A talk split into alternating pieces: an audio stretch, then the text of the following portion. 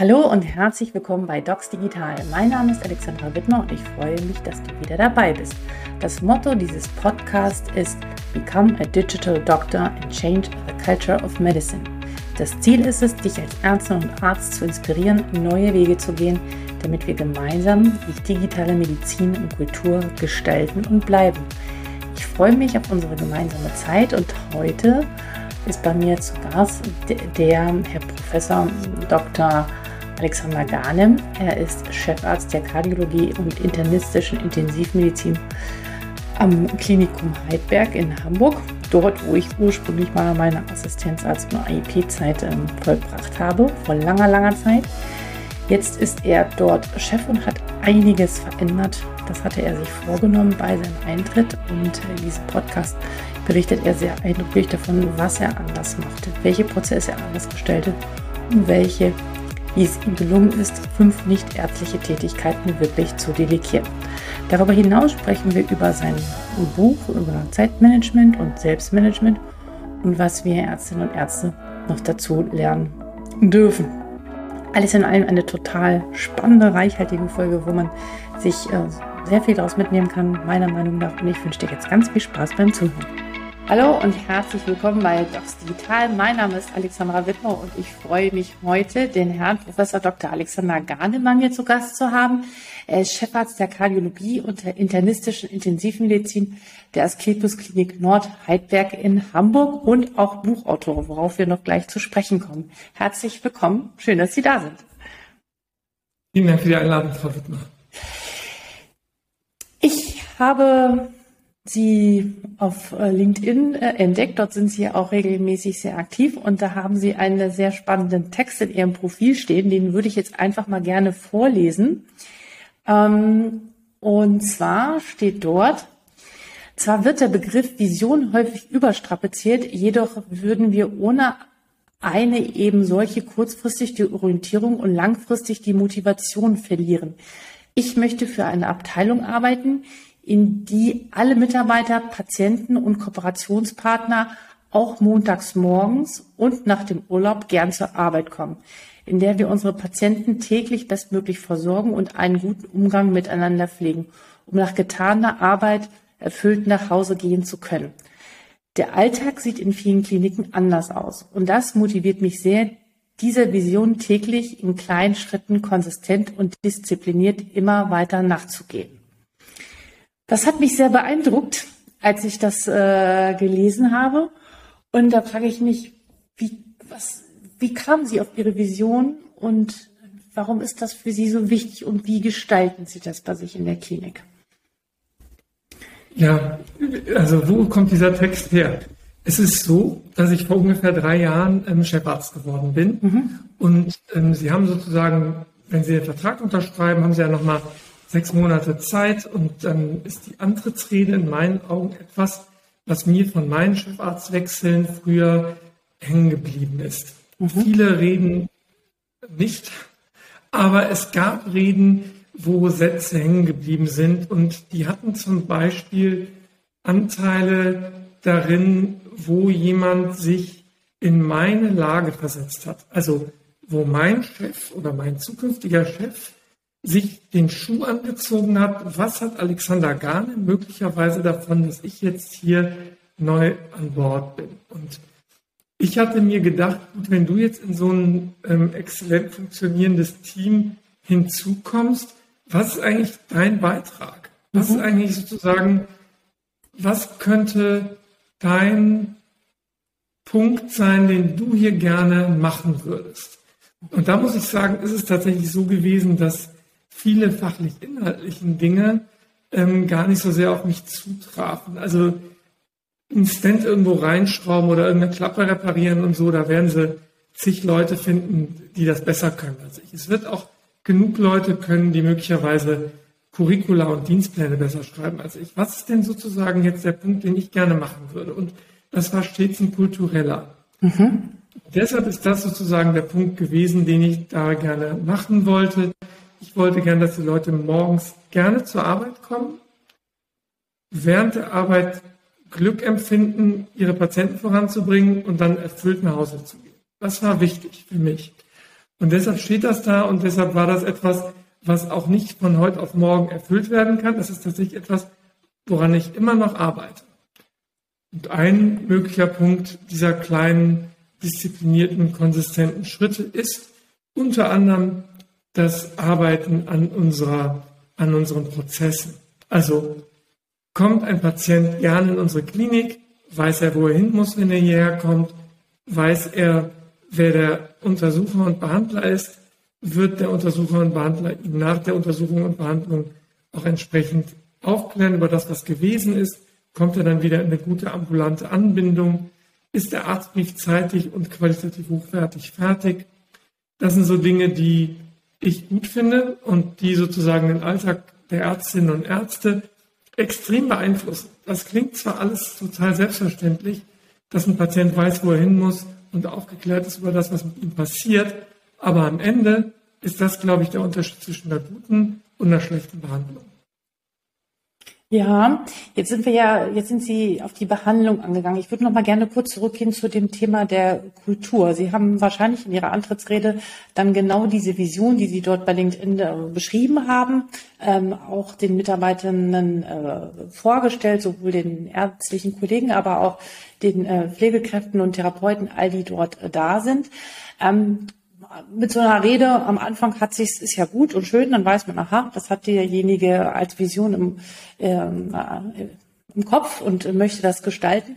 Aber damit ist es ja nicht getan. Was sind das für Werkzeuge, die Sie im Alltag wirklich umsetzen, um das, diese Vision immer wieder aufrechtzuerhalten? Weil ähm, ich, man weiß aus Erfahrung, dass äh, solche Themen, überhaupt Visionen in Teams zu tragen oder auch in Kliniken, das ist ja ein stetiger Prozess. Das muss man ja immer wieder erneuern. Es kommen Leute, es gehen Leute. Und ähm, ich, ich habe mal von meinem ehemaligen Chef gehört, Alexandra, du musst es immer wieder erzählen wie ein Papagei. Du musst immer wieder sagen, warum tun wir das, warum, wohin wollen wir, was ist das Ziel eigentlich hinter all dem. Klar wissen wir alle in Kliniken, es geht um Patienten und wir wollen Patientinnen und Patienten helfen und sie heilen. Aber da geht's ja auch noch um mehr. Und wie wie vermitteln Sie das? Wie machen Sie das so ganz praktisch im Alltag? Also was für Werkzeuge nutzen Sie? Also es gibt relativ einfache Werkzeuge, die wir benutzen. Das mhm. ist tatsächlich das sozusagen One-on-One. -on -one. Also mhm. dass der Oberarzt sozusagen die Standards setzt und wir diese Standards aber vorher definiert haben. Ähm, aber was es auch gibt, sind Dinge, die Sie jetzt beispielsweise kennen über so Beratergremien, die dann so äh, Weißwandtafeln vollmalen und mhm. so. Das ist sozusagen alles etwas, was wir nicht tun. Also wir mhm. versuchen nicht, die, die ähm, ein, uns einmal im Jahr zu treffen und hier tschakka und wir schaffen das und dann machen wir dann so ähm, äh, Patjonkinsche Dörfer von Prozessen, die dann nachher nicht funktionieren, sondern mhm. wir versuchen, die 20 Prozent ähm, auf den Weg zu bringen, die 80 Prozent Verbesserung schaffen mhm. in unserem Alltag. Ich gebe Ihnen ein Beispiel. Wenn wir sehen, dass nach Prozeduren jemand häufig einen Ultraschall braucht, um entlassen zu werden. Mhm. Ist ja nicht selten, ne? dass man mhm. zum Beispiel eine PCI macht oder eine mhm. Pulmonalvenisolation und dann brauchen die nur noch einen Herzultraschall, damit die entlassen werden können. Und dann warten aber diese Patienten und dann damit auch die Stationsärzte auf diesen Ultraschall. Und ähm, dann verlängert sich der Entlastprozess und die Stationsärzte gehen dann umso später nach Hause, weil sich alles so verzögert hat. Und wir haben dann gesehen, alles klar, wenn wir diesen Ultraschall früher machen könnten, wäre das ideal. Das heißt, wir haben dann Anträge geschrieben bei der Geschäftsführung, haben jetzt für jede Station so ein Handheld-Ultraschallgerät gekauft, haben die Kolleginnen und Kollegen trainiert darauf, Perikardergüsse selber auszuschließen. Und dann ist sozusagen mit der Visite läuft gleichzeitig mit der Perikardergussausschluss. Und die Menschen werden dann nicht mehr so fremdbestimmt, sondern haben dann selbst den Entlastzeitpunkt in der Hand. Das ist eine typische Kleinigkeit, die ich jetzt für gut, für ein gutes Beispiel empfinde, äh, Demotivation von Leuten abzuhalten. Okay, das heißt, Sie haben Ihren, ähm, die haben, Sie haben den Kollegen auf der Station selbst die Kompetenz beigebracht, diesen Ultraschall zu machen für diesen Entlastprozess.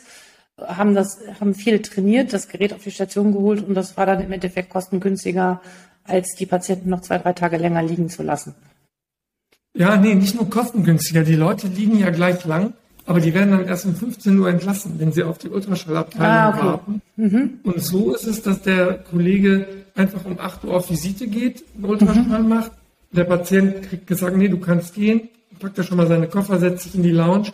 Die Schwestern sind froh, dass das Bett schon frei ist wird vorbereitet für den nächsten Patienten.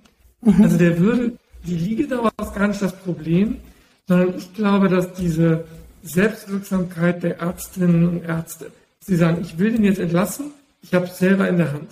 Der Brief ist vorbereitet, der Ultraschall ist gelaufen, er kann jetzt gehen. Da spricht das gegen eine Zentralisierung des, äh, von, von äh, Funktionsbereichen? Oder äh, ist es sinnig, sozusagen dann auch nochmal eine Unterscheidung zu machen einfache Tätigkeiten, Ultraschalls äh, liegen in der Hand der Stationsärzte und der Rest geht dann nur in den Funktionsbereich. Verstehen Sie, was ich meine? Ja, nur die einfachen Sachen. Wir würden es tatsächlich so machen, mhm. dass Dinge, die zum Patienten kommen und wo der Patient nicht, also ein CT zum Beispiel, offensichtlich, ja. da muss der Patient hin. Mhm. Aber die, die Dinge, wo wir zum Patienten können, versuchen wir auch so abzubilden. Es liegt aber auch, muss man ehrlicherweise sagen, darin, dass wir ein bisschen patientenzentrierter denken wollen. Aber auf der anderen Seite wollen wir auch, dass die Ärztinnen und Ärzte es selbst in der Hand haben, ähm, ihre Prozesse zu gestalten. Das Warten auf eine Untersuchung ist extrem demotivierend. Mhm. Haben Sie noch ein Beispiel? Wie Sie die Kultur gestalten und die. Ich kann ein Beispiel von uns nennen. Da haben wir eine Analyse gemacht, Tätigkeitsbeschreibung der Kolleginnen und Kollegen achteinhalb Arbeitsstunden, davon sind zwei Stunden draufgegangen für fünf Tätigkeiten. Mhm. Also ich, administratives, Blutentnahme, ähm, ähm, Codierung, Dokumentation, EKG. Sie haben mitgezählt, ne? A, B, C, D, E. Also diese fünf Sachen haben zweieinhalb Stunden ungefähr pro Tag gekostet. Und wir haben dann tatsächlich das zu Papier gebracht, das auch in Stellenanteile umgerechnet und jemanden angelernt, der uns diesbezüglich unterstützt. Meinen Sie diese Physician Assistants ähm, Kollegen? Ja, wir haben leider, wir haben zwar zwei Studierende, ähm, die ein PA machen, mhm. die sind noch nicht so weit, aber wir haben tatsächlich zwei MFAs gefunden, die uns auf dem Niveau helfen. Mhm. Und das ist eine große Erleichterung und dass das jetzt nicht von ärztlichen Kollegen gemacht wird. Ja, ich sag mal so, es ist zumindest mal eine Wertschätzung der Ärztinnen und Ärzte gegenüber, denn diese mhm. Stratifizierung kostet nicht Weiterbildungsinhalt. Also wenn Sie beispielsweise Sonographer einstellen, also Menschen, die Weiterbildungsinhalte übernehmen, zum Beispiel Herz-Ultraschall, mhm. können ja Sonographer übernehmen, dann ist das tatsächlich ein zweischneidiges Schwert, weil Ultraschalluntersuchungen weggenommen werden mhm. durch nicht ärztliches Personal. Ja. Wenn wir es aber so sehen, dass Codierung, Dokumentation, Blutentnahme, EKGs schreiben, ähm, dann ist das möglicherweise doch ein guter Kompromiss, wenn man das delegiert. Ja, weil letztendlich in der letzten Verantwortung, ich habe da mit den Herrn äh, Hermann, den äh, Präsidenten der Ärztekammer in Schleswig-Holstein ausführlich drüber gesprochen, die Verantwortung liegt letztendlich ja nach immer in der Hand des äh, der Ärzte oder des Arztes. Aber ähm, da gibt es sicherlich Bereiche, die abgegeben werden können. Und meine Frage ist, haben Sie, woran merken Sie, wahrscheinlich in Gesprächen mit Ihren ähm, Mitarbeitenden, ähm, dass, dass es eine, eine Verbesserung der, des Klimas, der Kultur gibt durch diese Abgabe dieser Aufgaben. Also haben Sie das mal gemessen oder ist das einfach äh, haben die eine geringere Krankheitsdauer? Gibt es weniger Fluktuationen? Woran merken Sie, dass das zu einer verbesserten Stimmung beiträgt? Also wir machen es tatsächlich nicht ganz äh, systematisch, sondern wir haben alle drei Monate ein Treffen mit den beiden Assistentensprechern mhm. und den ähm, Physician Assistants oder in dem Fall die beiden MFAs, mhm. dem leitenden Oberarzt und mir. Mhm. Und da sitzen wir einfach zu sechs beim Café und unterhalten uns. Also das ist nicht so, dass wir tatsächlich äh, das messen. Aber ich empfinde es als äh, einen wichtigen äh, ähm, äh, Qualitätsanspruch, mhm. dass wenn man die Protokolle des letzten Gespräches vorlegt, dass sich etwas in die Richtung verändert hat, wie man es vorher beschlossen hat. Also mhm. ähm, was, wir, was wir anstreben ist, dass sich, und wenn die Schritte nur klein sind, es muss in die Richtung des Ziels sich bewegt haben. Und das ist sozusagen etwas, was nachgehalten wird, alle drei Monate. Ähm, diese ähm, Erkrankungs, ähm, die Erkrankungszeit und auch die Fluktuation sind ähm, extrem schwierig zu messen. Wir hatten jetzt wirklich viel Pech, auch in den letzten äh, sechs, neun Monaten wegen Corona. Mhm. Das ist nicht so richtig ähm, gut messbar, aber ein super Indikator mhm. in meiner Erfahrung ist, ähm, unbesetzte Dienste, also kurzfristig mhm. zu verteilende, unbesetzte Dienste zu besetzen. Also wenn sowas bei mir am Schreibtisch ankommt, geht, gehen alle Alarmglocken bei mir an, weil das ist eigentlich ein Selbstverwaltungsakt. Und das ist tatsächlich in den drei Jahren, in denen ich hier bin, immer unterm Radar abgelaufen. Also wenn mal jemand krank wurde, ist das immer innerhalb der Mannschaft ähm, kompensiert worden und man hat einander gerne geholfen. Und das ist schon ein Indikator dafür, ja. ob Dinge in die richtige Richtung laufen. Ja. Also wir treffen uns alle drei Monate und stimmen einander ab und diese, diese Physicians Assistants hätte es nicht gegeben, wenn die Assistentensprecher nicht da eine Lanze gebrochen hätten, gesagt hätten, das ist ein Missstand, das ist unser Vorschlag, wie wir ihn gern ändern würden. Dann der Pitch bei der Geschäftsführung und die Geschäftsführung hat abgeliefert und dann haben wir es gemacht. Das war ein schöner, selbstwirksamer Kreis von unten nach oben. Das äh, finde ich fantastisch zu hören, ähm, dass sozusagen die ähm, Assistentensprecher das heutzutage machen. Ich erinnere mich noch sehr gut an Zeiten, wo wir eine Belastungsanzeige nach der nächsten geschrieben haben und keine Reaktion kam, viele Jahre. Das war extrem frustrierend. Und da scheint sich ja durchaus ja schon was getan zu haben in Ihrer Abteilung, aber wie es sich anhört, auch in anderen Abteilungen. Also gibt es diese Tendenz also über alle Fachbereiche hinweg? In meinen Augen ja. Also mhm. ähm, die Weiterbildungsinhalte sind ja sehr aufwendig in der Kardiologie. Mhm. Das heißt, die Abhängigkeitsverhältnisse könnte man ja für sehr hoch empfinden. Ne? Nach dem Motto, ich bin der Chef, ich bringe dir nichts bei, wenn du nicht spurst. Mhm. Ähm, diese, dieses Selbstverständnis von äh, der Generation vor mir ist ja auch heute in die Kardiologie noch übertragbar, wird aber nicht angewendet. Also wir würden uns diesbezüglich ähm, da fair verhalten. Und das gilt auch für die chirurgischen Fächer, weil da ist es ja noch wichtiger, angeleitet zu werden. Und ähm, das liegt auch daran, glaube ich, dass äh, Lobbyarbeit klug gelebt wird. Also Assistentensprecher werden regelmäßig auch angehalten von ihren Chefärzten, sich mit anderen Assistentensprechern zusammenzutun, dann auch abteilungsübergreifende oder klinikübergreifende Verbünde ähm, aufzubauen. Ich persönlich glaube, das geht nur über diese, diese Art von konstruktivem Lobbyismus. Mhm. Mhm. Sie haben ähm, sich auch, also ich weiß nicht, ja, doch privat, aber natürlich bedingt auch aufgrund der Erfahrung, die Sie in Ihrer eigenen beruflichen Karriere gemacht haben, ähm, mit dem Thema, Thema Zeitmanagement bei Ärztinnen und Ärzten äh, beschäftigt und haben das Buch geschrieben, äh, Die Anatomie der Zeit, Selbstmanagement für Ärzte und Ärzte, eine Anleitung, Zeitfenster wirksam frei zu präparieren. Ich habe ein bisschen reingelesen und ich finde, es ist viel mehr, es geht um viel mehr als nur um das Thema Zeit. Ähm, da steckt ganz, ganz viel hinter. Erstmal würde ich gerne wissen, wie sind Sie denn dazu gekommen, ein Buch zu schreiben zu diesem Thema? Und ähm, ja, um was dreht es sich eigentlich und an wen richtet es sich eigentlich? Unter, an welche Kollegen, also welche Zielgruppe haben Sie? Sprechen Sie damit an? Ja, also ähm, im Grunde genommen begann das alles mit dem mit meiner Intensivrotation, muss man sagen. Da mhm. war der Leidensdruck relativ hoch für mich. Das war so, ähm, ja, ich war an der Uni tätig. Das heißt, ich habe eine Arbeitsgruppe zu führen gehabt, musste mich selbst organisieren, hatte Dreischichtsystem, also mit allen Nachteilen, also auch diese ganzen Schlafrhythmiken, mhm. dann wach sein, während andere arbeiten und frei haben, während andere arbeiten und dann sozusagen diese Umstände. Ich hatte meine damalige Freundin jetzt Ehefrau kennengelernt und wollte mit ihr Zeit verbringen.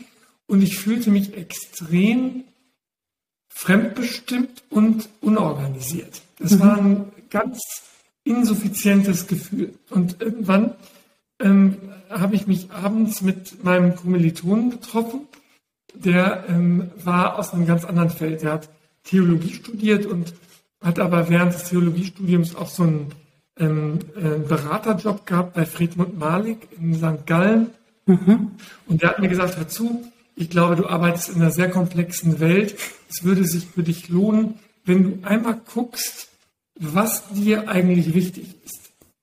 Mhm. Also guck einmal in die Zukunft und was wird dir in 20 Jahren wichtig sein? Und das war für mich irgendwie neu, weil für mich dreht sich dieses Hamsterrad immer nur um die nächsten sechs Monate, zwölf Monate. Mhm. Und dann habe ich immer gedacht, so, ja, jetzt kommt das nächste Jahr, das nächste Jahr, das nächste Jahr.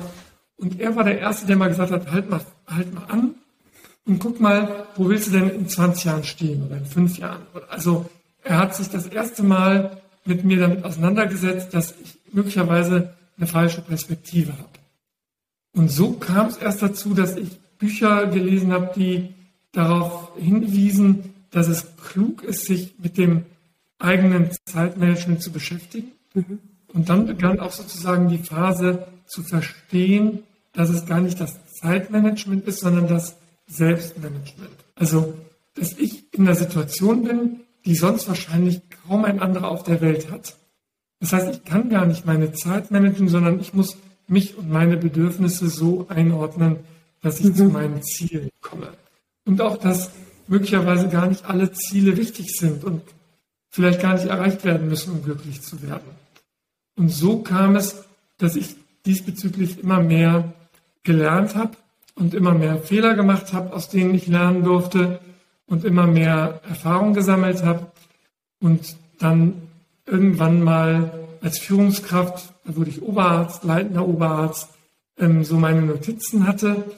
Und als ich dann tatsächlich Chef wurde vor drei Jahren, habe ich diese Notizen mal zu Papier bringen wollen, weil ich gerne den jungen Kolleginnen und Kollegen die in meiner Klinik, also durfte ich das dann ja endlich sagen, das war ja dann so meine Abteilung, mhm. ähm, von mir vielleicht lernen durften, was über den Tellerrand hinausgeht, ähm, wie man mit seiner Zeit umgeht, welche Aspekte möglicherweise als junge Ärztin, als junger Arzt wichtig ist in der Karriereplanung, aber auch in der Berücksichtigung auf andere Ziele. Und das habe ich einmal niederlegen wollen und deshalb auch dieser prosaische Titel Die Anatomie der Zeit. Es ist tatsächlich wie unsere damalige Anatomiekenntnisse, die haben wir gelernt, haben die aber gar nicht so sehr gebraucht, sondern wir haben die dann in Anwendung gebracht, mhm. um die Pathologie zu erkennen mhm. und um die dann wieder in die richtige Anatomie zurückzuführen. Und deshalb habe ich so eine Art, ja, ist kein Manifest, aber eine, eine Anleitung, zur Selbstwirksamkeit geschrieben. Wer profitiert davon? Alle? Ärztinnen und Ärzte? Tja, also zunächst einmal würde das nicht jeder anpacken, das Buch. Weil ja viele Menschen sagen, ich komme eigentlich klar so mit dem, was ich mache und ich habe ja überhaupt gar keinen Leidensdruck. Aber diejenigen, die merken, dass sie sich hin und her gerissen fühlen, zwischen dem, was andere von einem erwarten, dem eigenen Anspruch an mich selbst und natürlich dem, was am Ende unten rechts unterm Strich rauskommt. Also erfülle ich meine Erwartungen an mich, erfülle ich die Erwartungen meiner Patienten an mich. Ähm, wenn das nicht in Einklang zu bringen ist, dann ist es hilfreich.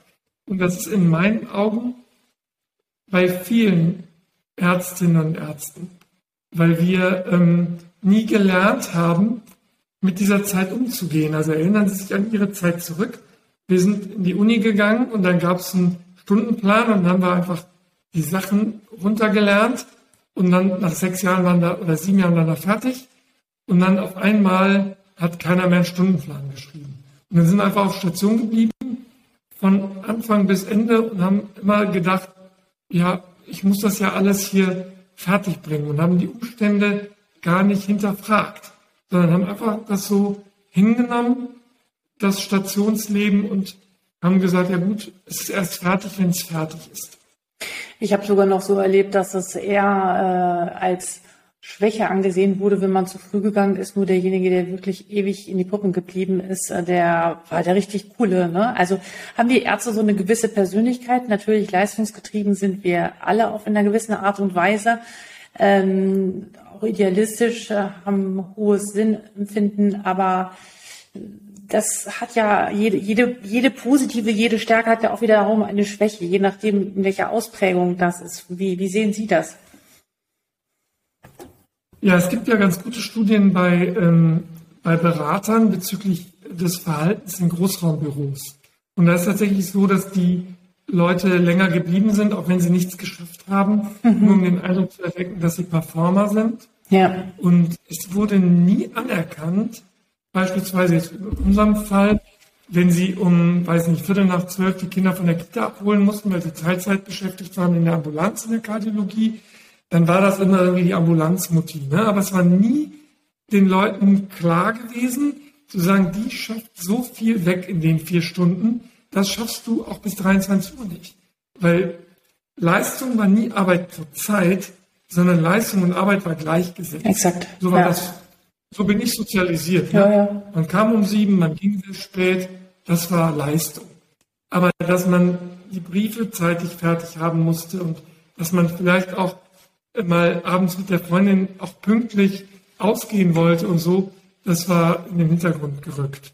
Und das ist, glaube ich, etwas, was man mitnehmen kann aus anderen Berufsfeldern, dass man Leistung nochmal umdefinieren muss. Vielleicht ist es tatsächlich gut, einen Schlusspunkt zu setzen, zu sagen, um 16.30 Uhr muss ich das und das und das erledigt haben, um Leistung gebracht zu haben. Und ich finde auch ein guter Parameter die Leistung, also es kommt nicht auf die Zeit an, sondern auch am Ende, was sagt denn der Patient? Ne? Also was sagt denn, wie geht der denn aus der Klinik raus, wie zufrieden ist er, wie, wie konnten wir ihm eigentlich helfen? Man kann manchmal einem Patienten mit einem Satz helfen. dieser Satz hat den größten Impact viel mehr als jede, jede Intervention, die man macht. Und manchmal braucht es halt ein bisschen länger. Also es kommt gar nicht immer nur auf die Zeit an, sondern auch auf, ja, auf die Inhalte an manchen Stellen. Ähm, das ist auf alle Fälle, ich, ich, ich finde das Buch fantastisch und ich bin mir sicher, es wird in Zukunft noch viel mehr dazu geben und geben müssen. Ähm, äh, das ganze Thema überhaupt, wie wir miteinander in Kliniken arbeiten, in Teams arbeiten, dieses neue New Work in der Medizin, kommt auch immer mehr in den, wird auch immer wieder, ja, äh, wird immer wieder genannt und bekommt immer mehr Wert, das auch gut ist. Und das Thema Arztgesundheit wurde ja immer wieder erwähnt. Die Missstände werden aufgezeigt. Viele Studien weltweit werden immer wieder zitiert, aber die Maßnahmen und die Umsetzung lassen immer noch auf sich warten. Woran liegt das Ihrer Meinung nach? Warum äh, sind wir so jetzt so schlecht im Umgang mit uns?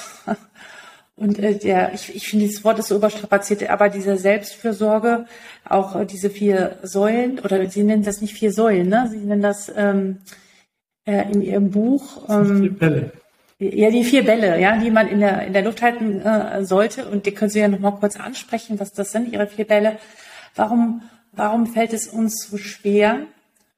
Und welche, was müsste passieren? Einerseits in uns selbst, in unseren eigenen äh, Interpretationen oder unserem Selbstbild. Aber was müsste auch von Klinikseite oder von außen geschehen, damit das mehr akzeptiert ist und ein besserer Umgang damit gefunden wird in Zukunft?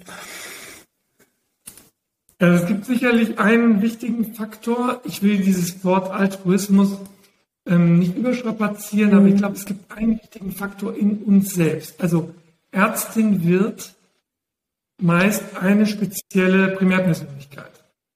Und die sind sehr äh, frustrationstolerant und mhm. haben einen sehr hohen, sagen wir mal, äh, die, die, die Neigung, ich will es nicht übertreiben, aber die Neigung, ähm, sich selbst zu überstrapazieren, ist sehr hoch. Also sie kommen krank zur Arbeit. Mhm. Das ist schon sehr, es ist schon, ich will nicht pathetisch werden, aber es ist schon wirklich Berufung und deshalb gibt es ein paar Dinge in uns, die sind auch sehr schwierig zu beeinflussen. Und dann ist es aber tatsächlich auch so, dass wir es nicht anders kennen. Mhm. Das heißt, die Alten leben es uns vor. Mhm. Das heißt, normalerweise würden wir uns ja vielleicht auch Sachen abgucken, aber wir sind sozusagen intrinsisch anders, sozusagen andere Personen. Plus die Sozialisation um uns herum ist nochmal eine andere. Und dann kommt noch dazu, wir sind in einem sehr ähm, äh, zerrissenen Umfeld. Also es ist noch nicht ganz digital. Also Sie mhm. können die Laborwerte brauchen wahrscheinlich länger, die nachzugucken, als wenn Sie jetzt bei Amazon Windeln nachbestellen. Obwohl Sie sozusagen in dem einen, in einem Computersystem hier ähm, sofort online sind und eigentlich sofort alles nachgucken müssten, aber diese Schnittstellen und diese digital-analoge Welt, in der wir sind, ist noch nicht so synchronisiert wie, wie unser wahres Leben zu Hause. Also Netflix, Amazon, diese ganzen Dinge sind zu Hause alle total komplett digital und idiotensicher. Und hier werden dauernd irgendwelche Updates aufgespielt. Dann ist auf einmal der Arztbrief weg. Dann lässt, kann man nicht sich einloggen ins Computersystem. Also da gibt es auch viele Hinderungsgründe, mhm. wirklich wirksam, selbstwirksam und produktiv zu sein in der Klinik. Plus, da kommt auch noch mal etwas dazu, wir vernachlässigen die anderen Bereiche. Also nehmen wir mal, das sind vier Bälle, die wir jonglieren mhm. wollen. Das ist so der, der, das Bild, was ich gerne äh, benutze. Dann ist es so, dass wir diesen Jonglageball der Karriere, den sind wir besonders stolz. Der ist schön groß und den werfen wir hoch und den finden wir gut. Und es gibt aber noch andere Bälle, die wir oben halten müssen. Das ist einerseits Beziehung, also was mit unserem Partner, was mit unseren Kindern, was mit unseren Eltern, was, was ist mit unseren Freunden. Dann den Ball Gesundheit, was mit unserer Gesundheit. Schlafen wir genug, essen wir gut, ähm, bewegen wir uns genug, ähm, leben wir gesund, sind wir gesund, äh, psychisch wie somatisch. Und Reflexion, also die Suche nach dem Sinn. Ist das, was ich tue, sinnhaft? Und diese, diese Bälle, die werfen wir in der Regel hoch und vieles fokussiert sich auf diesen Karriereball, weil das auch das, was uns sozusagen aufrecht hält bei der Arbeit und dann auch am Wochenende arbeiten wir auch oft und abends und so. Deshalb ist der überabgebildet. Und ich glaube, was wichtig ist bei diesen Bällen ist, dass viele dieser Bälle nicht nur prallelastisch sind. Also nehmen wir mal, Ihr Karriereball fällt mal hin, weil Sie möglicherweise ein Jahr Elternzeit oder wie auch immer, also der ist sozusagen. Das ist schon traurig, ne? Also das ist schon traurig, dass Sie, dass ja, Sie das noch sagen müssen. Kleiner. Ja. Nee, aber nehmen wir mal, der wird kleiner, der Ball. Sie können ja. sich nicht um den kümmern, Sie können den nicht hochwerfen. Hm. So, und ich, ich will das gar nicht so, der ist nicht hingefallen, aber wissen Sie, was ja, ja, ich weiß. kann ja auch sein, dass Sie, weiß ich, Sie brechen sich die Hüfte beim E-Bike. So, sind ein Jahr außer Gefecht. Den Ball kriegen Sie gut wieder hochgeworfen. Aber nehmen wir mal an, Ihr Beziehungsball geht kaputt, dann ist es so, dass dann ist der Ball nicht prallelastisch, eher aus Glas. Der fällt hin, ist zerbrochen, das kriegen Sie auch nie wieder gekittet. Und dasselbe gilt auch für viele andere Dinge, insbesondere gesundheitliche Dinge. Und deshalb ist es nicht nur eine Jonglage mit vier Bällen, die wir gleich betrachten sollten, sondern es gibt tatsächlich auch Bälle, auf die wir besonders aufpassen müssen. Und da ist Beziehung oder Gesundheit und Sinnhaftigkeit sehr oft limitierend und wir merken es oft zu spät. Wenn der Karriereball so groß ist, dass der ganze Rest verdrängt worden ist, dann ist es tatsächlich so, dass oft zu spät ist, sich um die Gesundheit zu kümmern, zum Beispiel, mhm. wenn man es vernachlässigt hat. Mhm. Ja, und was können wir denn da jetzt tun? Also diese Erkenntnis ist ja bei vielen da. Ich habe vor gar nicht allzu langer Zeit eine Umfrage unter Ärztinnen und Ärzten gemacht. Ähm, wie steht es um die Gesundheit? Gibt es genug Hilfen? Und die meisten sagen, oh, es ist ganz schlimm. Und ähm, aber ich schäme mich oder ich traue mich nicht, das überhaupt zu äußern, dass ich da Unterstützung brauche, ähm, weil das könnte ja irgendwie schlecht auf mich zurückfallen. Die Akzeptanz ähm, ist noch nicht so hoch. Also sprich, wie könnten wir denn so erste Schritte gehen, dass auch in der Ärzteschaft da mehr Offenheit ist, damit sich gut umzugehen. Ich ich habe den Eindruck, dass das die jüngeren ärztlichen Kollegen schon deutlich mehr tun. Aber was ist Ihre Meinung? Was, was, was brauchen wir noch in Kliniken? Brauchen wir auch solche Möglichkeiten wie Intervision oder Supervision, so wie es in der Therapien auch möglich ist, das auch in Arbeitszeit stattfindet, weil ein Austausch unter Kollegen ist, äh, finde ich, immens wichtig, auch zur Entlastung, auch gerade wenn schwierige Situationen äh, auftreten und die haben wir ja alle erlebt oder erleben wir täglich. Was denken Sie? Also für mich, mir fällt es sehr schwer, das ähm, zu systematisieren in einer, in einer, mhm. ähm, in einem Klinikkontext, weil die mhm. Abhängigkeiten sehr ähm, groß sind. Also nehmen wir mal an, Sie vertrauen sich Ihrem Vorgesetzten an mhm. und der hat Interessenskonflikte. Mhm. Ne? Und ich sehe, alles klar, der ist im fünften Weiterbildungsjahr, der wirkt gefährdet, mhm. des Burnouts, dann ist das ein Interessenskonflikt.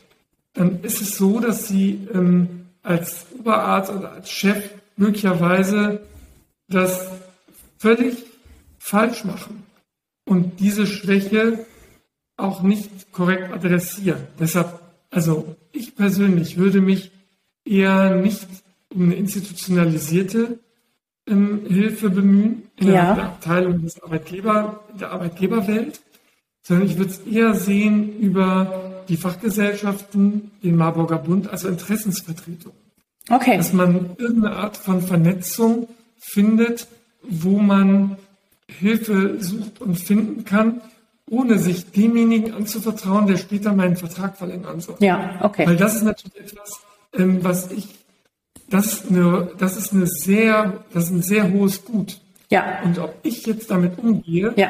liegt an meiner Kinderschule, an meiner, meiner, an meiner Erziehung ja. und an meiner Sozialisation. In den USA gibt es. Ich, Schwer. Ich weiß ja, nicht, das sehen, aber. Sehe seh ich genauso. Ähm, ich glaube, äh, wenn ich das so in Australien und in Amerika beobachte, da gibt es große von der Regierung äh, Institutionen, wo sich Ärzte anonym dran wenden können, wo sie äh, miteinander sich austauschen können. Ähm, und auch die Schwelle relativ niedrig ist, dass sie dort schnell ähm, Kontakt bekommen. Und ich bin der Meinung auch trotzdem, dass noch mehr entstigmatisiert werden sollte und muss und dass es immer wieder schon Versuche an einzelnen Stellen gibt, aber so richtig flächengreifend habe ich nicht das Gefühl, dass das schon wirklich so ganz durchdrungen ist. Also ich sehe da auf alle Fälle noch Bedarf in der Zukunft.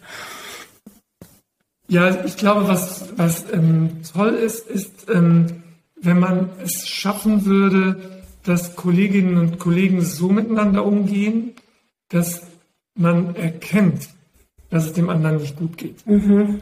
Also mir, mir würde es schon reichen, wenn meine Oberärzte keine Angst vor mir haben, mir zu sagen, hören Sie zu, ich glaube, Sie wirken wirklich überarbeitet auf mich. Ja. Also wenn sozusagen meine Kollegen mir sagen, ist alles in Ordnung bei dir?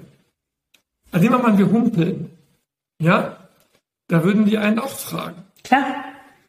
Aber wenn man wirklich immer gereizt, schlecht gelaunt, dystym, zynisch, abgearbeitet und möglicherweise schon fast asozial wirkt, dann wird es hingenommen und man meidet das. Mhm. Und spricht es aber nicht aktiv an. Und ich glaube, wenn wir das schaffen würden, einfach nur mal hinzuschauen und zu sagen, hör mal, du wirkst überarbeitet auf mich, das ist doch, glaube ich, schon ein großer Schritt. Das, ja, definitiv. Und das leitet zu einem nächsten Thema über, wo ich noch gerne darauf eingehen würde, und zwar dieses Thema ähm, der, der Führungskompetenz, weil für mich bedeutet eine Führungskraft, und das fängt für mich schon auf der Assistenzarztebene an, weil man führt irgendwo immer eine Station, auch als Stationsarzt führt man mit eine Station als Teil eines Teams, ähm, aber auch als Oberarzt ähm, gehört es für mich mit dazu, in One-on-Ones, in Einzelgesprächen. Ich kannte das zum Beispiel nicht.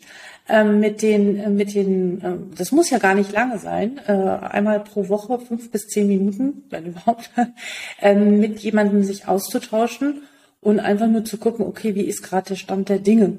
Ähm, wie handhaben Sie das? Ähm, bei sich auf der Station, wie viel Austausch ist da untereinander, auch so mal in vier Augen Prinzip? Ähm, da muss ja auch gar nicht immer irgendwas sein, aber manchmal muss man erstmal den Raum und die Möglichkeiten bieten. Ich habe schon von einigen gehört, die sagen, na ja, wenn was ist, dann kann er kommen. Aber das machen die Leute nicht. Also in meiner Zeit in, der, in den Unternehmen und der Industrie habe ich gesehen, dass es extrem wichtig ist, feste Daten dafür zu haben. Und wenn es, wie gesagt, nur zehn Minuten ist, wo man sich trifft und einmal kurz Raum hat, äh, wie ist gerade der Stand der Dinge. Setzen Sie da sowas um? Äh, und äh, meine Frage ist, wie sehen Sie es um die Führungskompetenz der ärztlichen Kollegin bestellt? Weil Fachkompetenz ist noch nicht Führungskompetenz und sollten wir da nicht auch noch ähm, mehr tun. Ja, das ist, das legt natürlich den Finger in die Wunde. Ne? Wie werden mhm. medizinische Führungskräfte ausgewählt? Mhm. Was glauben Sie, wie wurde ich ausgewählt? Ja, ich muss, ich muss da irgendwie die Stents reinschrauben und die klappt und das muss ich gut genau. können. Und Sie können also der letzte Assi sein, wenn Sie das irgendwie machen und den vernünftigen Titel haben und da ähm, bei, bei der bei ja. Performen, dann kriegen sie den Job. Ja. Das ist sozusagen Medizin. Und ähm, Führungskompetenz war noch nie wichtig. Das ist jetzt ein bisschen überzogen, aber das ist anders als bei den Unternehmungen, wo Sie gearbeitet haben. Wir werden aufgrund auch, insbesondere, insbesondere aufgrund unserer Kompetenz eingestellt und müssen dann sozusagen zweizeitig umlernen, wie wir ähm, führen. Und ähm, da ist sozusagen die Selbstführung der erste Schritt. Deshalb, ich halte es auch für sehr wichtig, Assistenzärzte, eigentlich auch PJler, Medizinstudierende, alles Führungskräfte. Die müssen erstmal sich selbst führen lernen. Mhm. Und wenn das funktioniert, dann können die natürlich auch andere mitnehmen und führen. Deshalb, ich glaube, wir, wir, wir müssten tatsächlich Führungskräftetraining sehr viel früher beginnen. Aber was ich natürlich nicht, ich habe diese Führungskräftetrainings auch gemacht, ich empfinde es eher, ähm, es müsste eher mit der Karriere mitlaufen. Definitiv. Es ist nichts, alle eine, einmal eine Woche ja. Chaka Camp zu gehen, sondern Nein. da muss man jemanden haben, der einen mitnimmt und an die Hand nimmt und, und dann auch mal eine, eine Rückmeldung gibt. Und das war sozusagen so meine Wahrnehmung. Ja. Und im, im Alltag ist es tatsächlich so, dass die Führungsspanne so ungefähr fünf bis acht umfasst. Also sie können neben sich selbst nicht viel mehr als fünf bis acht Menschen führen. Und deshalb haben wir es tatsächlich so gemacht, dass wir sagen, die Oberärzte werden von mir gecoacht und die Assistenten werden von den Oberärzten gecoacht. Wir trennen das strikt. Mhm. Das hat überhaupt nichts mit der Arroganz zu tun, dass mhm. ich mit Assistenten nicht abgeben will, sondern das hat damit zu tun, welche Wertschätzung diesem Mitarbeiter gegenüber entgegengebracht werden soll. Denn die Joe-Fixe dauernd nur irgendwie zu verschieben und nicht zu treffen und sich nicht zu treffen, das ist nicht der Sinn. Und wir haben tatsächlich, also ich habe tatsächlich diese acht Oberärztinnen und Oberärzte, die bei uns, die, dem Team, die haben alle jede Woche einen Termin. Wir treffen uns. Und das kann auch mal kurz sein, kann auch mal länger werden, aber wir treffen uns regelmäßig. Und so ähnlich machen die das dann auch mit ihren Teams. Und das ist tatsächlich der ähm, Kernpunkt, glaube ich, zu verstehen, was ist eigentlich aktuell das Thema bei diesem Mitarbeiter. Mhm. Das schaffen sie nicht, indem sie einmal im Jahr so ein Gespräch führen. Mhm.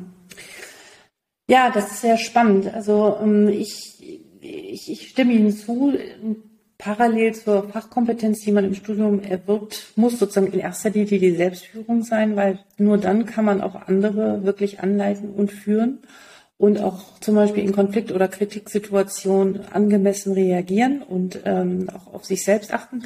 Da kommt auch wieder Ihr Buch ins Spiel.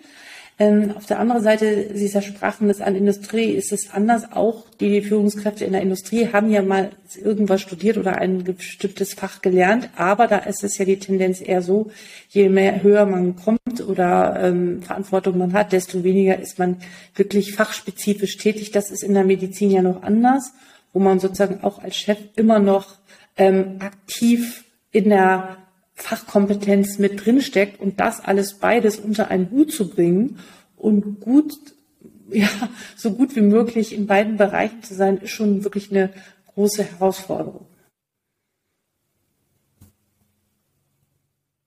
Aber das, das, Fach ist, das Fach ist viel zu schön, als dass ich jetzt hier ja. in meinem Büro wollte. Ja, aber äh, ich habe das nochmal so reflektiert. Das ist wirklich ein großer Unterschied in der Medizin. Ja, also ich glaube, äh, die meisten Chefärzte sind auch noch selbst mit tätig und die legen die Hand an, hoffentlich. Ähm, und das ist wirklich ein großer Unterschied. Und in vielen anderen Bereichen ist es so, auch ich glaube in der Pflege ist es so, Pflegeführungskräfte, die gehen ja dann irgendwann auch nicht mehr in die Pflege und durch die Stationszimmer. Da ist das durchaus noch was anderes als äh, unter den Ärztinnen und Ärzten. Gut, spannendes Thema. Äh, ich würde trotzdem noch gerne mal einen kleinen Sprung mit Ihnen weitermachen, weil die Zeit schon so fortgeschritten ist. Und zwar zu dem Thema, ähm, das mich natürlich hier bei Docs Digital am meisten bewegt, ist, wie wird sich überhaupt die Digitalisierung oder die ganzen Veränderungen, die in der Medizin sind und sehr revolutionär sind, wie Sie in einem anderen Video gesagt haben, das Wissen äh, steigt exponentiell jeden Tag. Wir können gar nicht mehr alles wissen. Wir können gar nicht mehr alle Kompetenzen haben. Wo sehen Sie den Arzt in der Zukunft, in 2030 oder noch weiter? Wie wird sich unsere Identität, unsere Rolle verändern? Aber auch in Anbetracht all der ganz großen Player weltweit, ähm, die da aus den USA und China kommen und mit Karacho die Systeme disruptieren und ähm, ja viel übernehmen und auch noch übernehmen werden, wenn wir nicht aufpassen und unsere eigene Identität auch als Europäer ähm, äh, und unsere Werte vertreten. Ähm, wo sehen Sie uns Ärztinnen und Ärzte? Was, was müssen wir lernen und was müssen wir auch verlernen? Was für Kompetenzen werden wir brauchen im Umgang mit den vielen Veränderungen? Ja, das ist ein total interessanter, interessanter Aspekt. Also ähm, ich hätte jetzt auch gedacht, Docs Digital, das ist jetzt viel technischer. Mhm. Und, aber Sie haben sozusagen den, den Kernpunkt getroffen. Denn es ist tatsächlich ein, ein kultureller Paradigmenwechsel, den wir jetzt eingehen. Also ich vergleiche das immer mit ähm, dem Fliegen eines Flugzeugs mit Hilfe eines Autopiloten. Mhm. So ungefähr stelle ich mir, ich nenne es mal Clinical Decision Support vor. Mhm. Sprich, es gibt sozusagen mitlernende künstliche Intelligenz, die mich irgendwo leitet mhm. und sagt, hier mach mal so oder tu mal dies und jenes. Aber am Ende entscheiden wird ein Arzt stets selbst. Also ein gutes Beispiel ist ja ähm, auch diese ähm, äh, Bruchlandung von Sullenberger im Hudson River von zehn Jahren. Da ist er sozusagen aufgestiegen mhm. in New York, dann in diesen Gänseschwarm reingeflogen, beide Maschinen sind kaputt gegangen und dann musste er landen und alles um ihn herum hat ihm ja Ratschläge gegeben, mach mal so und flieg mal hierhin und lande mal so. Am Ende musste er aber entscheiden und hat die Kiste im Hudson River gelandet und alle haben überlebt. Tolle Story. Und das ist sozusagen etwas, was in meinen Augen einen guten Arzt von einem schlechten auch unterscheiden wird. Also wir werden möglicherweise Entscheidungshilfen nutzen, aber am Ende entscheiden werden wir selbst. Das ist sozusagen die eine, der eine Punkt, den ich mit in die Zukunft nehmen werde. Dass ich nicht fremdbestimmt sein werde, sondern Dinge nutzen werde, aber um meine Entscheidung selber zu treffen. Das Zweite ist, ich persönlich könnte mir gut vorstellen, dass sich viele Dinge auch ändern, wie wir ähm, Probleme anpacken. Also beispielsweise, als Sie und ich angefangen haben zu studieren, haben wir Anatomie so gelernt, äh, das ist der Ansatz und das ist der Ursprung des Muskels, das ist die Innervation, das ist die Durchblutung. Wir waren so äh, wissensgetrieben. Ne? Und wer wusste, dass der Serratus anterior so und so ansetzt und so und so innerviert war, das war der König. Das ist nicht mehr nötig, mhm. weil viele dieser Wissensdinge, also ob jetzt Medikament A mit Medikament B interagiert, das können wir gar nicht mehr so gut auswendig lernen. Da werden wir Clinical Decision Support brauchen. Mhm. Aber der, die gute Ärztin und der gute Arzt wird sich dadurch ausmachen, wie gut kann er mit dem Patienten oder der Patientin interagieren. Mhm. Also wie empathisch sind wir? Mhm. Können wir empfinden, was diesem Patienten wirklich fehlt? Mhm. Also braucht er irgendeine Art von sozialer Anbindung? Braucht er irgendeine Form von psychiatrisch-psychologischer Anbindung? Oder braucht er einfach nur Pillen weg der Nächste? Und also Empathie ist etwas, das wird KI nie haben. Und deshalb ist es, glaube ich, ganz wichtig, dass wir ähm, diese, dieses Ding, dass wir sagen, wir lernen jetzt einfach nur diese Telefonbücher auswendig und dann sind wir Ärztin und dann ist der Drops gelutscht und das reicht. Das ist eben nicht so. Dann dieser zweite Aspekt neben dem selbstbestimmt ähm, Informationen bündeln und entscheiden, wird sein, uns selbst darauf auszurichten, soziale Kompetenz aufzubauen. Das unterscheidet uns von Maschinen. Da und dann natürlich der dritte ja. Punkt, den ich sehr wichtig halte, die Integration von Daten. Also wir werden mhm. durch die Digitalisierung Sachen über Patienten rausfinden, die wir nie rausgefunden hätten. Also wie genial ist das eigentlich, mhm. digitale, die digitalen Daten über Patienten zu haben? EKGs im Langzeitverlauf, Coronarcities im Zehn-Jahres-Verlauf, dass wir Dinge integrieren, die wir jetzt nie sehen oder beurteilen können. Mhm. Und das dann sozusagen zu übertragen auf Populationen und die ganze Welt. Das sind, glaube ich, so die drei Aspekte, die ich mitnehme und die mich hoffnungsfroh stimmen, mhm. aber die uns auch dazu bringen, Docs digital auch auf so Oldschool-Werte wie Empathie und, und Nächstenliebe ähm, herunter zu reduzieren. Wir werden das brauchen. Das werden uns Maschinen nicht abnehmen.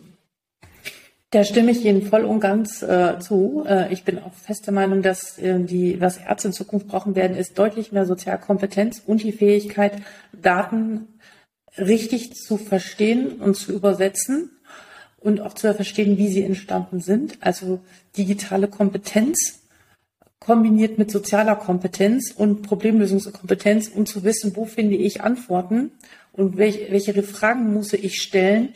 Ich glaube, das sind die Fähigkeiten, die in Zukunft auch im Studium viel, viel mehr ausgebildet werden dürfen und müssen. Ja, aber Docs Digital ist nicht nur technisch. Ich meinte auch wirklich den kompletten kulturellen Wandel damit. Es ist ja spannend, dass Sie sind der Erste, der das so anspricht. Aber ich glaube, dass wir äh, alle digitale Doktoren werden äh, und dass wir gar nicht drum herum kommen und aber auch die Kultur mitgestalten äh, dürfen und sollen und wollen. Und darum mache ich das ja hier auch. genau. Ja, vielen Dank dafür, für diese spannenden Einsichten. Ich bin sehr inspiriert, werde auf alle Fälle ganz viel davon mitnehmen. Und zum Ende würde ich noch gerne von Ihnen wissen, ähm, gibt es ein Buch oder mehrere Bücher, ein, zwei Bücher, die Sie gerne mit uns teilen möchten, die Sie in Ihrem Leben sehr geprägt haben und die Sie ja gerne hier empfehlen wollen? Ähm, also ich, ich, ähm, ich fand zwei Bücher beeindruckend. Mhm. Das eine ähm, war Find Your Why von Simon Sinek. Mhm. Da geht sozusagen auch um die eigentliche Triebfeder, unser Warum und was das mit uns machen kann und wie uns das sozusagen aufrechterhält. Ja. Äh, und ähm, zum Thema Zeitanatomie war Getting Things Done von mhm. David Allen. Ein ja. Buch, was mir nochmal verdeutlicht hat, wie wichtig es ist, seine Erinnerungen und seine Gedanken und seine Memos und so aufzuschreiben, outzusourcen, um das Gehirn dafür zu nutzen, nicht immer nur Sachen zu behalten, sondern das abzulegen auf einer Festplatte und den Kopf dafür benutzen zu können, tatsächlich zu denken, zu reflektieren und zu genießen. Beides tolle Bücher, kann ich auch nur empfehlen. Ich kenne sie auch beide und werde sie auch äh, auf der Webseite auf alle Fälle verlinken. Vielen Dank, dass Sie da waren. Äh, es hat mir sehr, sehr viel Spaß gemacht. Ich bin mir sicher, Sie sind ein toller Chef. Sie werden genug ärztliche Kolleginnen und Kollegen immer haben, die zu Ihnen in der Abteilung kommen und mit Ihnen zusammenarbeiten wollen. Ich wünsche Ihnen für, für Ihre Klinik und Ihre Abteilung alles Gute und äh, ich bin gespannt, was die Zukunft bringen wird. Vielen Dank, Frau Wittmer, und viel Erfolg mit Box Digital. Vielen Dank. Ja, danke, dass du bis jetzt dabei geblieben bist. Ich versuche ja immer am Ende einer Folge so eine Kernbotschaft äh, zu formulieren. Und ähm, bei diesem Podcast fällt es mir, mir mal wieder sehr schwer. Aber wenn es eine Sache ist, die mir besonders im Kopf hängen geblieben ist, sind es die fünf nicht ärztlichen Tätigkeiten, die sie delegiert haben. Vielleicht läuft es bei dir schon in der Klinik alles oder in der Praxis und du hast es schon delegieren können. Falls nicht, möchte ich dich ermutigen, weiter da dran zu bleiben und wahrscheinlich ist auch einfach mal zu dokumentieren, falls ihr es nicht schon getan habt und das immer wieder vorzulegen. Und falls nicht, andere Konsequenzen zu ziehen. Aber ich glaube, es ist extrem wichtig, dass wir immer wieder darauf aufmerksam machen und zwar innerhalb der jeweiligen Abteilung. Wie ist deine Erfahrung damit? Macht ihr das schon oder macht ihr das nicht? Oder macht ihr das in der Praxis? Wie hast du es erlebt? Ich freue mich immer über Rückmeldungen. Ich bekomme so viele tolle Nachrichten und ähm, das motiviert mich und bin mir, ich bin mir sicher, wir sind auf dem richtigen Weg. Insofern schreibt mir gerne unter info.docsdigital.de. Wie erlebst du es? Ähm, was macht ihr schon besonders? Was macht ihr anders? Ich freue mich auch immer über viele Positivbeispiele ähm, zu berichten und davon zu erfahren. Ähm, wir wissen, was alles schwierig ist und ich glaube, wir müssen viel mehr dahin gehen, an die Leute und die Kolleginnen und Kollegen zu zeigen, die andere und neue Wege gehen und ähm, ja, das einfach verbreiten. Insofern freue ich mich, wenn du diesen Podcast oder Videocast auch teilst. Vielen Dank für deine Zeit und ich wünsche dir und allen um dich herum alles Gute. Bis bald, Alexandra.